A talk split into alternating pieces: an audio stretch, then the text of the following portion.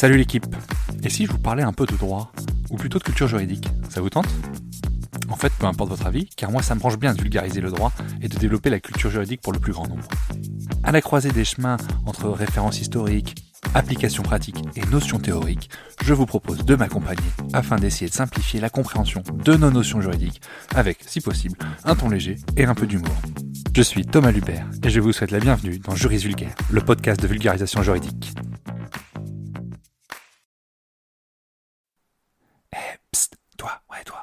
Tu veux me donner un petit coup de pouce, donne une note et un avis sur le podcast. Ça aide au référencement et surtout ça me fait très plaisir. Allez, bonne écoute. C'est l'été, et qui dit été dit congé payé. Aujourd'hui, je vous propose un petit point sur l'historique de l'acquisition des congés payés. En effet, si les salariés possèdent aujourd'hui 5 semaines de congés payés, cela n'a pas toujours été le cas. Petite plongée historique. Ce qu'il faut bien comprendre, c'est qu'au XIXe siècle, les congés étaient réservés à la bourgeoisie, souffrait sur des périodes estivales du repos. Pendant ce temps-là, la France rurale continuait à travailler dans les champs, mais rapidement, des premiers signes de mise en place de congés vont apparaître. Ainsi, en 1853, Napoléon III signe un décret accordant pour la première fois aux fonctionnaires de l'État un congé rémunéré de 15 jours. Cette mesure, elle est révolutionnaire et elle coïncide avec l'émergence des premières stations balnéaires normandes comme Cabourg, Oulgat et Deauville.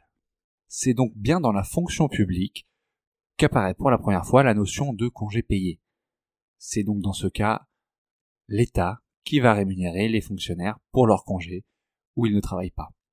Au tournant du XXe siècle, les congés payés commencent à se répandre dans certains secteurs. Ce qu'il faut bien comprendre, c'est qu'en fait, l'acquisition, enfin en tout cas la création des congés payés, elle s'est faite par branche. À titre d'exemple, en 1900, les salariés du métro parisien obtiennent 10 jours de repos. En 1905, ce sont les employés des entreprises électriques qui bénéficient également de congés payés. L'année suivante, ce sont les travailleurs des usines à gaz qui sont inclus dans cette mesure. On voit donc que petit à petit, dans les branches, des congés payés s'organisent au début du XXe siècle. Mais pour autant, on n'est pas dans une notion générale et globale inscrite dans une loi. C'est vraiment branche par branche. Alors forcément, ça attire l'intérêt des hommes politiques. En 1925, Antoine Durafour, un homme politique, tente de populariser les congés payés en France. Il rédige ainsi un projet de loi visant à généraliser deux semaines de congés payés pour les salariés ayant plus de deux ans d'ancienneté. Malheureusement, ce projet n'aboutit pas, il ne trouve pas suffisamment de soutien et reste sans suite pendant de nombreuses années, disons-le, au moins plus d'une dizaine d'années, puisque c'est en 1936 que les congés payés connaissent une avancée majeure. 1936, on le sait tous, c'est l'arrivée du Front populaire au pouvoir, et le 9 juin de cette même année, le gouvernement présente un projet de loi instaurant les congés payés pour tous les salariés. La loi est dans ce cas votée, et du coup le congé de 15 jours payés devient une réalité pour l'ensemble des salariés français. Pour les salariés ayant plus d'un an d'ancienneté, le repos annuel est fixé à 15 jours, dont 12 jours ouvrables. Pour ceux ayant entre 6 mois et un an d'ancienneté, la durée des congés est d'une semaine, dont 6 jours ouvrables. Donc au milieu du XXe siècle, les salariés français ont le droit à deux semaines de congés payés. Quid alors de l'évolution du nombre de semaines? Eh bien c'est en 1956 que la troisième semaine de congés payés voit le jour. Et elle voit le jour chez Renault, qui est à l'époque l'une des plus grandes, si ce n'est la plus grande entreprise en France, et en tout cas qui est l'entreprise leader au niveau des avantages pour les salariés. Cet accord entre la direction et les syndicats chez Renault, elle va pousser le gouvernement à légiférer et une loi est votée pour généraliser la troisième semaine de congés payés pour tous les salariés. Je vous laisse imaginer la puissance des syndicats chez Renault, puisque d'un simple accord d'entreprise, on est passé à une loi pour tous les salariés. Nous voilà donc à trois semaines de congé, il va nous en manquer deux. La quatrième, elle voit jour en 1969, après les événements de mai 68. Elle est introduite pour éviter de créer des disparités entre les travailleurs. La loi, elle est votée en 1968, mais la publication est retardée jusqu'en 1969, en raison des bouleversements politiques de l'époque. C'est donc globalement à partir des années 70 que les salariés peuvent bénéficier d'une quatrième semaine de congés payés en France. On voit bien que du coup ces quatre premières semaines ont été le fruit de luttes syndicales ou politiques afin d'obtenir des avantages. A contrario, il s'avère que la cinquième semaine, c'est pas vraiment le fruit d'une lutte.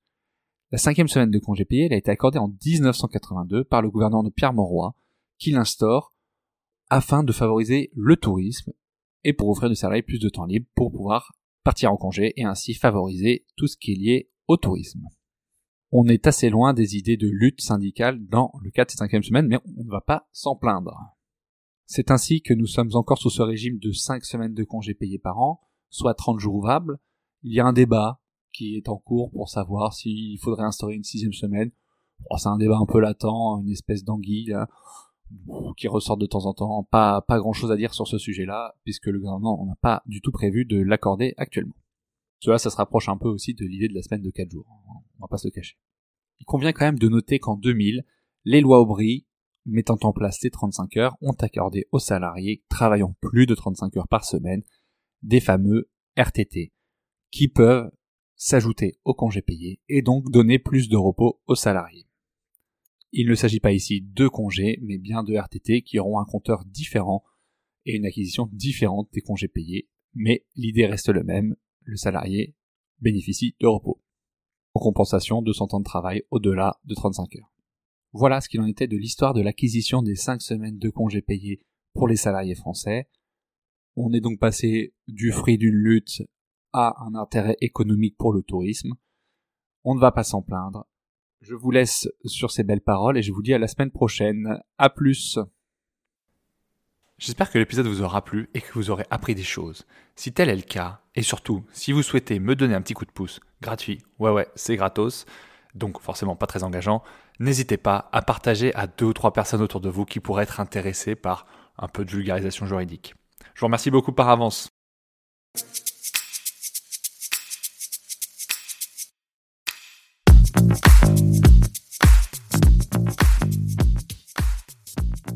Vous voilà arrivé au bout de l'épisode et vous êtes plus proche de devenir juriste qu'hier. Merci d'avoir écouté jusqu'au bout. Si vous avez des questions, des remarques ou si vous souhaitez échanger, n'hésitez pas à me contacter sur LinkedIn ou par mail. Tout est dans la description. Encore une fois, je compte sur vous pour laisser un avis et une note si vous avez apprécié le contenu. Merci d'avance. Juridiquement vôtre. Thomas.